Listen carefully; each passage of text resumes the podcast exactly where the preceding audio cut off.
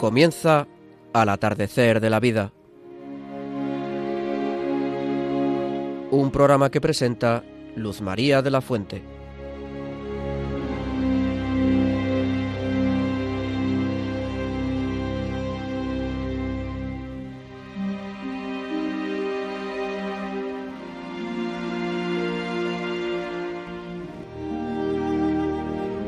Queridos amigos mayores, en pleno verano nos reunimos nuevamente con vosotros para ponernos al día en esta hermosa mm, tarea de renovar nuestro cariño y nuestra buena voluntad a través del programa de Mayores al atardecer de la vida, que nos recuerda que estamos aquí para dar mucha gloria a Dios. Sí, queridos amigos mayores, al atardecer de la vida nos examinarán del amor, en palabras de San Juan de la Cruz. Así que ánimo y a rezar poniendo de nuestra parte y sobre todo confiando siempre en Dios.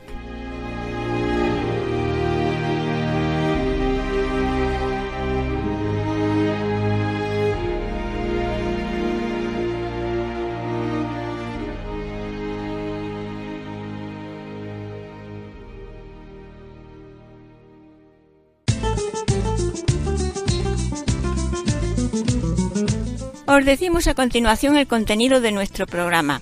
Hoy escuchamos a Juan, don Juan Jolín, que nos ha grabado para nosotros un precioso audio y que nos animará en estos momentos difíciles que estamos viviendo todos.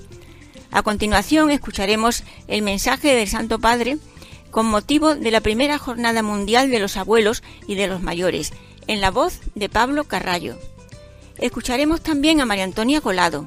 Tendremos a continuación la oportunidad de escuchar y así revivir los datos del año jacobeo que estamos viviendo y, que ofrecemos a la Santísima Virgen María, Reina y Madre de Misericordia, y por fin nos despedimos.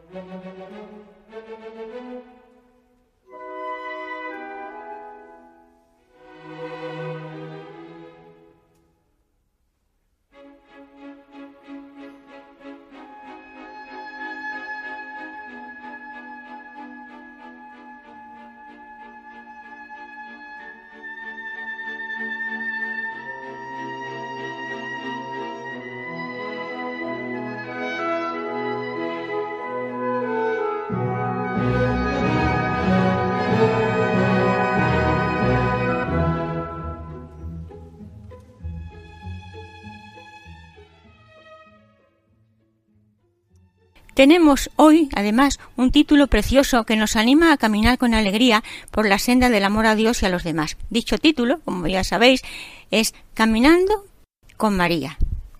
Un título perfecto para hoy. Y ahora vamos a escuchar a don Juan Jolín. Buenas tardes, que nos hablará de un tema muy interesante. Muy buenas tardes, Luz María. Pues efectivamente, hoy es ya la víspera, mañana será la primera jornada mundial de los abuelos y de los mayores. Eh, vamos a vivir una primicia por primera vez. Y qué suerte, ¿no? Que este programa, dedicado al atardecer de la vida, podamos hablar también del, del mensaje que nos ha mandado el Papa Francisco para esta jornada. Mm, este programa que se titula Caminando con María. Y pensaba cómo efectivamente este, este mes de julio es un mes muy de, de caminantes, caminar con María. El, pasado día 16 fue la Virgen del Carmen, patrona de los caminantes, tantos que estarán haciendo el camino a Santiago ahora. Y, luego el día 25 es eh, mañana eh, Santiago, Santiago Apóstol, que tantos caminantes haciendo el camino de Santiago. Y, como la vida es un peregrinar, vamos, vamos caminando. y cuanto más más cerca estamos de la meta, mm, pues más, más, más contentos. Es como los peregrinos esos que llegan al monte del gozo y desde aquella cima ven por fin la Catedral de Santiago y estallan en júbilo. El atardecer de la vida. Cuando llega el, el momento de que nos hacemos mayores, pues es el, monte del gozo, el júbilo. Uno cuando se jubila, pues en fondo es la, alegría de ya de la cercanía de la meta, cercanía de Dios. Hay un, un escritor, psicólogo, Víctor Frankl, hablaba del paso del tiempo de una forma muy hermosa.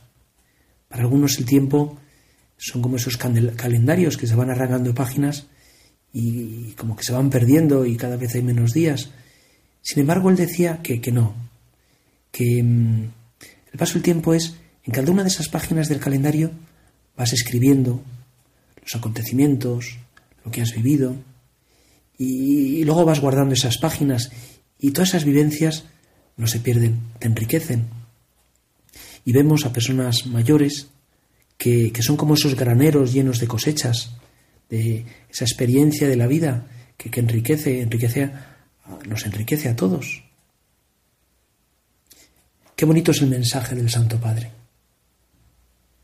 Yo estoy, con, yo estoy contigo todos los días. Es el, el lema que el Santo Padre ha elegido para esta primera jornada mundial de los abuelos y de los mayores. Yo estoy contigo todos los días. Y es verdad, ¿no? Cuando vamos caminando, eh, es sobre todo con quién vamos caminando. Recuerdo una vez era en, un colegio, el, capellán del colegio iba pues, de un sitio a otro, pues entraba en, un aula y luego iba a la capilla y luego salía al patio y un niño le seguía. Él entraba en un sitio, el niño detrás. Eh, salía el niño detrás. Hasta que ya le pregunta el capellán, pero niño, ¿pero tú dónde vas? Y aquel niño, con esa sencillez desconcertante, le dice, yo voy contigo. Yo voy contigo. Yo no voy a, yo me da igual dónde voy. Yo voy contigo. Yo estoy contigo todos los días. Y en nuestro caminar por la vida, nuestro itinerario vital, Cristo, Dios va con nosotros siempre y, nos acompaña. Y eso es, al final, la mejor compañía. Y cuando vas haciendo el camino a Santiago o cualquier paseo y vas con personas a las que quieres y te quieren, disfrutas un montón. Dice también el Santo Padre, ¿no? El Señor sigue enviando ángeles para consolarnos y repetirnos, yo estoy contigo todos los días. Dice que esos ángeles que, que Dios nos envía a veces son el rostro de nuestros nietos, el rostro de familiares, amigos. A veces es, es la palabra de Dios que nos llega. En este caminar nuestro, este itinerario de la vida, siempre estamos acompañados. Siempre estamos acompañados. Incluso a veces parece que no, que, que no, que no hay nadie con nosotros, que estamos solos. Cuentan aquella historia también de un hombre al que Dios le dijo que siempre iría a su lado y tuvo un sueño. Eh, iba caminando por la playa y efectivamente estaban sus huellas en la playa y a su lado otras huellas misteriosas. Y él se da cuenta que eran las huellas de Dios, hasta que en un momento determinado solamente aparecían un par de pies. No habían desaparecido las otras. Y este hombre pues se dirigió a Dios, Señor, ¿y dónde estabas en ese momento? Y Dios le respondió, en esos momentos yo te llevaba a hombros. Esas eran mis huellas. No es que Dios nos, nos deje, sino que a veces eh, quiere que, no le veamos, no porque nos deje, sino porque eh, quiere como que, que maduremos, que son esos momentos de la vida, pero nunca nos deja solos. La Virgen del Carmen es la patrona de los los caminantes, de los peregrinos, de, los viajeros, de los también de los navegantes. Vamos a pedir a la Virgen, ¿verdad?, que siempre sea, es la, la estrella, Estela Maris, estrella de los mares, que cuando veamos que hay dificultades o que las cosas se oscurecen, aquello San Bernardo, ¿no? Mira la estrella, mira María, cuando las tempestades, cuando las dificultades, cuando las tormentas, mira la estrella, mira a la María, mira a María, y será ella la que, la que nos lleve de la mano, la que, como tantas veces a Jesús, le llevó siendo niño. Muchas gracias, don Juan Jolín, por estas palabras tan bonitas y que nos animan muchísimo a seguir adelante. Vamos a escuchar ahora el mensaje del Santo Padre Francisco para la primera Jornada Mundial de los Abuelos y de los Mayores, en la voz de Pablo Carrallo. Mensaje del Santo Padre Francisco para la primera Jornada Mundial de los Abuelos y de los Mayores. 25 de julio de 2021. Al 22 de junio de ese mismo año.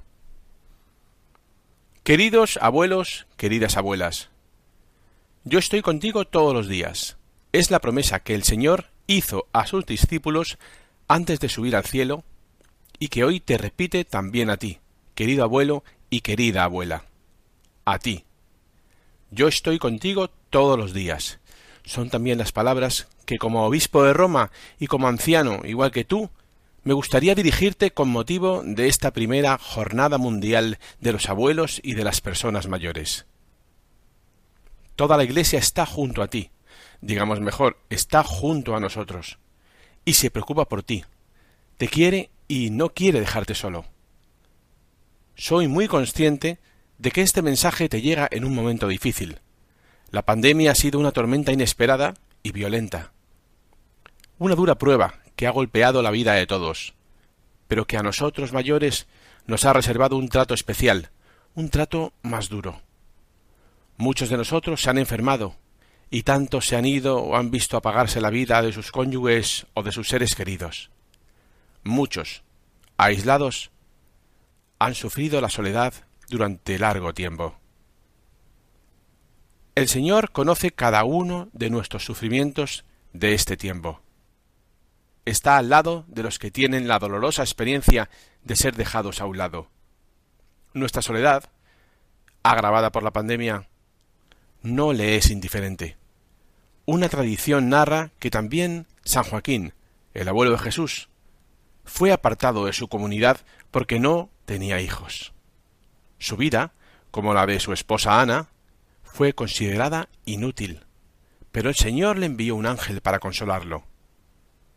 Mientras él, entristecido, permanecía fuera de las puertas de la ciudad, se le apareció un enviado del Señor que le dijo Joaquín, Joaquín, el Señor ha escuchado tu oración insistente.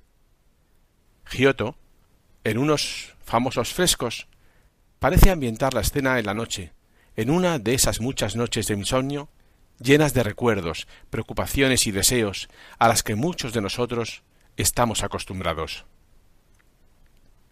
Pero incluso cuando todo parece oscuro, como en esos meses de pandemia, el Señor sigue enviando ángeles para consolar nuestra soledad y repetirnos, yo estoy contigo todos los días. Esto te lo dice a ti, me lo dice a mí, nos lo dice a todos. Este es el sentido de esta jornada que he querido celebrar por primera vez precisamente este año, después de un largo aislamiento y una reanudación todavía lenta de la vida social que cada abuelo, cada anciano, cada abuela, cada persona mayor, sobre todo los que están solos, reciba la visita de un ángel. A veces tendrán el rostro de nuestros nietos, otras veces el rostro de familiares, de amigos de toda la vida o de personas que hemos conocido durante este momento difícil. En este tiempo hemos aprendido a comprender lo importante que son los abrazos y las visitas para cada uno de nosotros y cómo me entristece que en algunos lugares esto todavía no sea posible. Sin embargo, el Señor también nos envía sus mensajeros a través de la palabra de Dios, que nunca deja que falte en nuestras vidas. Leamos una página del Evangelio cada día, recemos con los salmos, leamos los profetas. Nos conmoverá la fidelidad del Señor. La Escritura también nos ayudará a comprender lo que el Señor nos pide hoy para nuestra vida. Porque envía obreros a su viña a todas las horas del día y en cada etapa de la vida. Yo mismo puedo testimoniar que recibí la llamada a ser obispo de Roma cuando había llegado, por así decirlo, a la edad de jubilación. Y ya me imaginaba que no podía hacer mucho más. El Señor está siempre cerca de nosotros, siempre, con nuevas invitaciones, con nuevas palabras, con su consuelo pero siempre está cerca de nosotros. Ustedes saben que el Señor es eterno y que nunca se jubila. Nunca. En el Evangelio de Mateo, Jesús dice a los apóstoles, Vayan y hagan que todos los pueblos sean mis discípulos, bautizándolos en el nombre del Padre y del Hijo y del Espíritu Santo, y enseñándoles a cumplir todo lo que yo les he mandado. Estas palabras se dirigen también hoy a nosotros y nos ayudan a comprender mejor que nuestra vocación es la de custodiar las raíces, transmitir la fe a los jóvenes y cuidar a los pequeños. Escuchen bien, ¿cuál es nuestra vocación hoy, a nuestra edad? Custodiar las raíces, transmitir la fe a los jóvenes y cuidar de los pequeños. No lo olviden. No importa la edad que tengas, si sigues trabajando o no, o si estás solo o tienes una familia, si te convertiste en abuela o abuelo de joven o de mayor, si sigues siendo independiente o necesitas ayuda, porque no hay edad en la que puedas retirarte de la tarea de anunciar el Evangelio, de la tarea de transmitir las tradiciones a los nietos. Es necesario ponerse en marcha y sobre todo salir de uno mismo para emprender algo nuevo. Hay, por tanto, una vocación renovada también para ti en un momento crucial de la historia, te preguntarás, pero ¿cómo es posible? Mis energías se están agotando y no creo que pueda hacer mucho más. ¿Cómo puedo empezar a comportarme de forma diferente cuando la costumbre se ha convertido en la norma de mi existencia? ¿Cómo puedo dedicarme a los más pobres cuando tengo ya muchas preocupaciones por mi familia?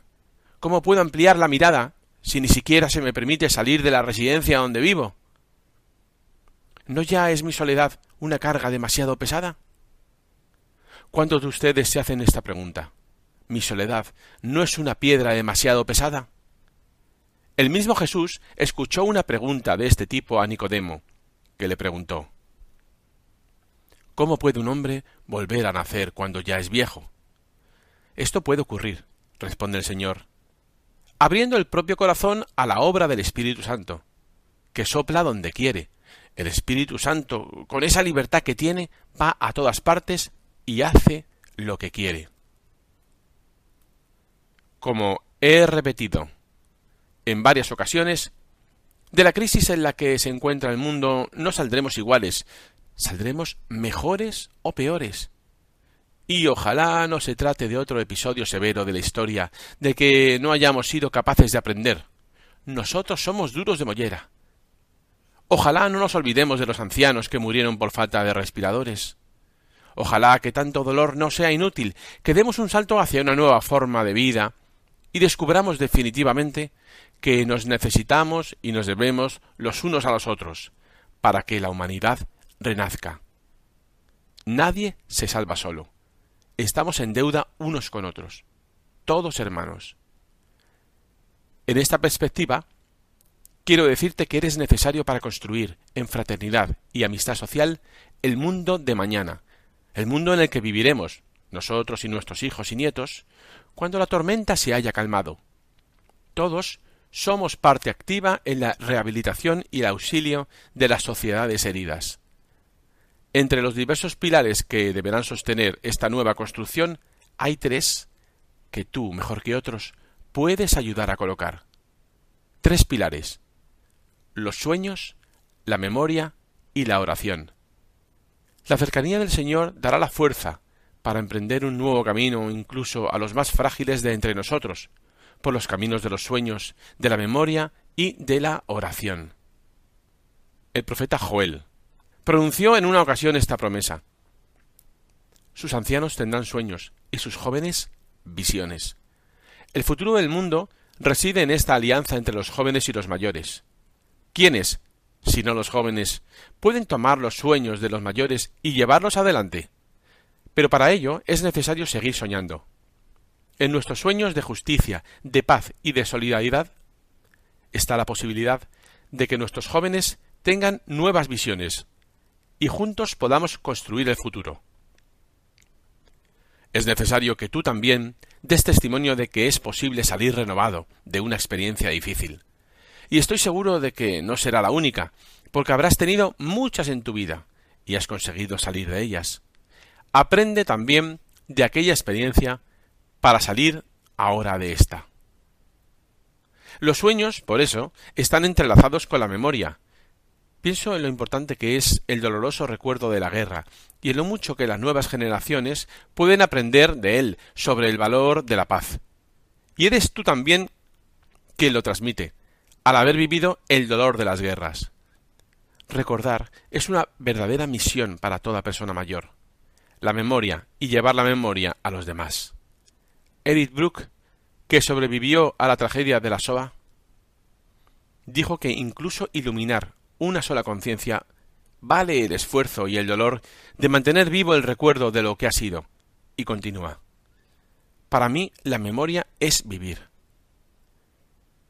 También pienso en mis abuelos, y en los que entre ustedes tuvieron que emigrar, y saben lo duro que es dejar el hogar, como hacen todavía hoy tantos en busca de futuro. Algunos de ellos, tal vez, los tenemos a nuestro lado y nos cuidan, esta memoria puede ayudar a construir un mundo más humano, más acogedor. Pero sin la memoria no se puede construir. Sin cimientos nunca construirás una casa.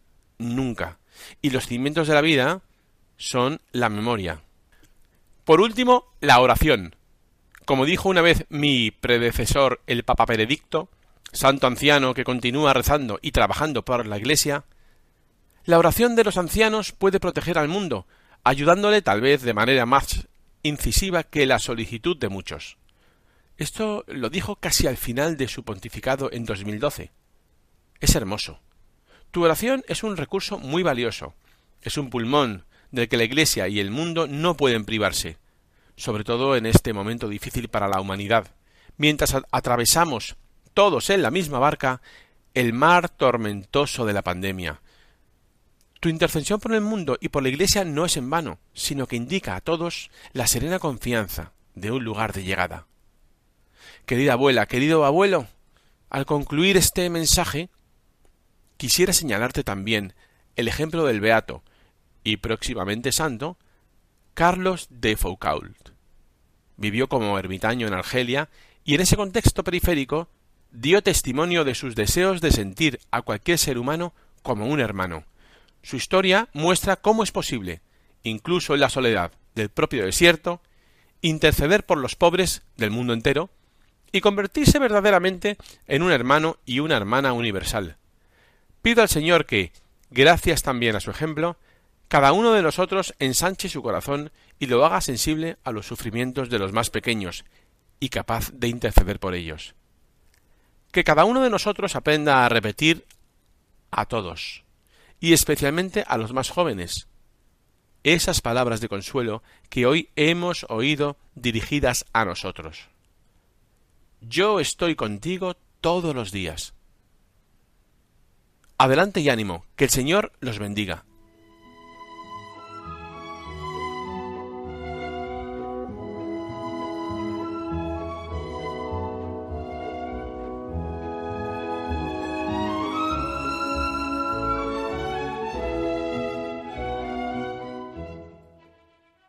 Nunca le agradeceremos bastante al Santo Padre Francisco lo que está haciendo por nosotros en todos los sentidos. Gracias, Santo Padre, mil gracias.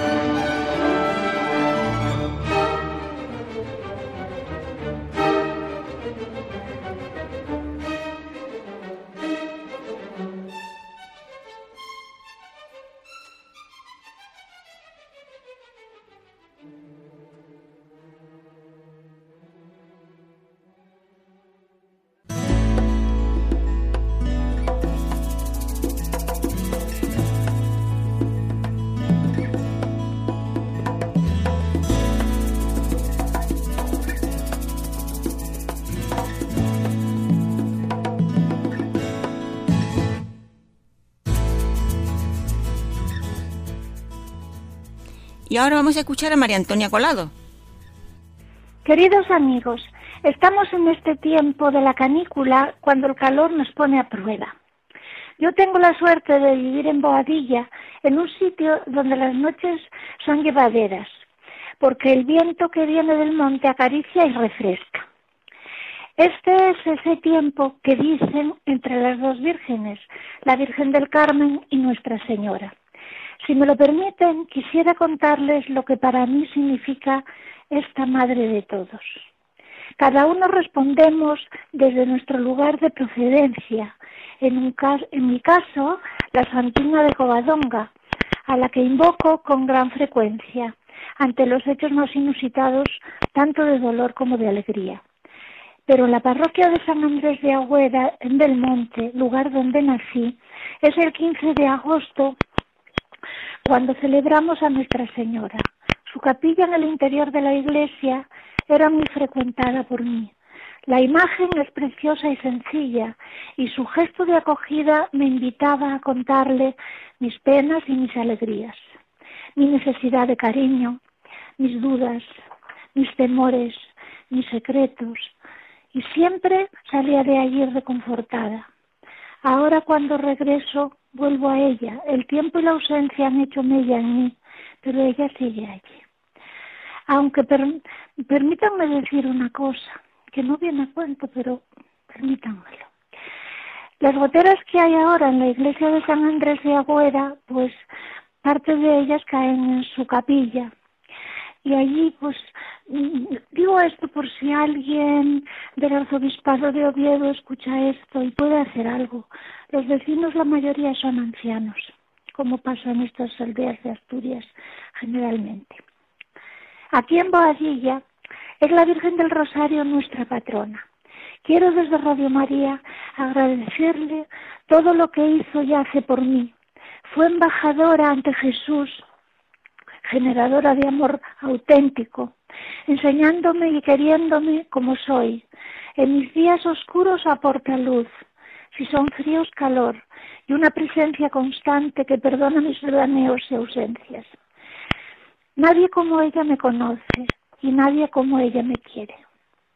La frase que culmina el Ave María ruega por nosotros pecadores, ahora y en la hora de nuestra muerte, es mi esperanza para cuando mi tiempo aquí se acabe. Por ello, mi homenaje, mi gratitud, mi cariño y todo lo que soy. Ella transmitirá al Señor mi fe y mi amor. Amigos, muchas gracias por escucharme. Pasen el mejor verano posible. Sigan siendo prudentes. Quiéranse mucho rían lo que puedan y recuerden que tenemos una madre común que nos quiere. Un abrazo virtual, ya que no puede ser de otra forma. Y hasta pronto. Muchas gracias. Muchísimas gracias, María Antonia Colado. Y ahora vamos a ofreceros un bonito paseo por el verano, recordando la oportunidad de vivir un año jacobeo que caminando con María le ofrecemos a la Santísima Virgen. Queridos amigos mayores, estamos en el año santo compostelano, momento de máximo apogeo del Camino de Santiago.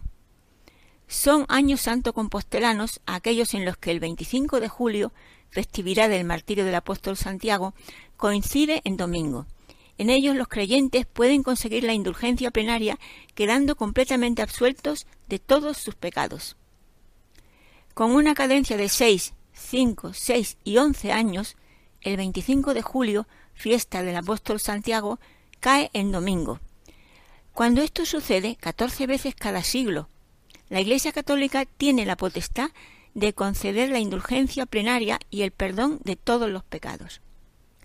Otra de las grandes novedades que trae consigo este nuevo año jacobeo es que la Puerta Santa estará abierta un total de 24 meses, por lo general, esta se abre tarde del 31 de diciembre del año anterior y se cierra el último día del año jacobeo. Sin embargo, este año será el doble de tiempo el que permanecerá abierta. También se recomienda, para recibir esta completa absolución divina, asistir a la Santa Misa. Son los denominados años jacobeos o años santos compostelanos, detonadores de cientos de peregrinaciones que a lo largo de la historia han conducido a caminantes de todos los rincones del mundo hasta la tumba del apóstol Santiago para limpiar sus almas. El último fue el año 2010 y el más actual es el de este año 2021, el cual tiene la particularidad que será el primero de la historia en durar dos años. ¿Por qué este jacobeo durará dos años? Es una pregunta que nos podemos hacer. Como ya corría en el año 1937, el Jacobeo 2021 tendrá una duración de dos años. Esto fue oficialmente confirmado a finales del año 2020, después de que el Papa Francisco lo plasmara en un decreto de la Penitenciaría Apostólica. La noticia se hizo pública en la ceremonia de apertura de la Puerta Santa, la cual estará abierta hasta 2022. ¿Es la primera vez que el jacobeo dura dos años? Es nuestra pregunta. Aunque es un evento totalmente sorprendente, no es la primera vez en la historia que el año jacobeo dura un total de dos años. Esta decisión solamente se toma en casos muy extremos, como por ejemplo la pandemia del COVID-19 aunque cada vez la situación a nivel mundial está siendo mejor, todavía existen numerosas restricciones a la hora de realizar el Camino de Santiago. El hecho de que tenga lugar en año jacobeo no hace que eso sea diferente, por lo que hay que tener todas las medidas en cuenta antes de realizar el camino. Una de las medidas que tenemos que tener en cuenta a la hora de realizar el camino es la limitación de los albergues, es menor, por lo que se recomienda buscar alguna alternativa en el caso de que no haya plazas suficientes. De este modo, también hay que tener en cuenta que es necesario llevar varias mascarillas para cambiarlas con la frecuencia necesaria al realizar el camino y también es recomendable llevar guantes y gel hidroalcohólico para desinfectarnos. A pesar de que ya existían unas restricciones establecidas para realizar el Camino de Santiago de manera segura, estas pueden modificarse con el tiempo según la cantidad de peregrinos que realicen el camino y la situación en la que nos encontremos. Por el momento las restricciones siguen siendo las mismas de siempre que se han indicado.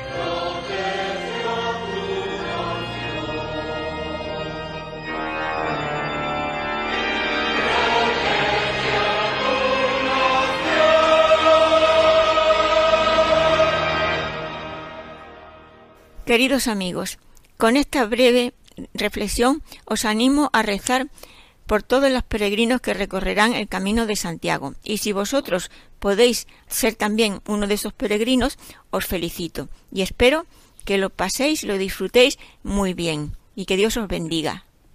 Queridos amigos mayores, terminamos así nuestro programa despidiéndonos hasta el próximo mes de agosto, si Dios quiere.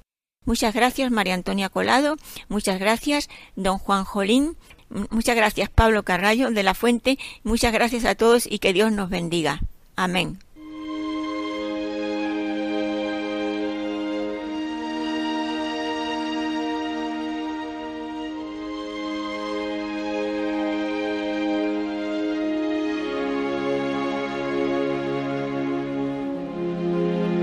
Han escuchado Al atardecer de la vida, un programa presentado por Luz María de la Fuente.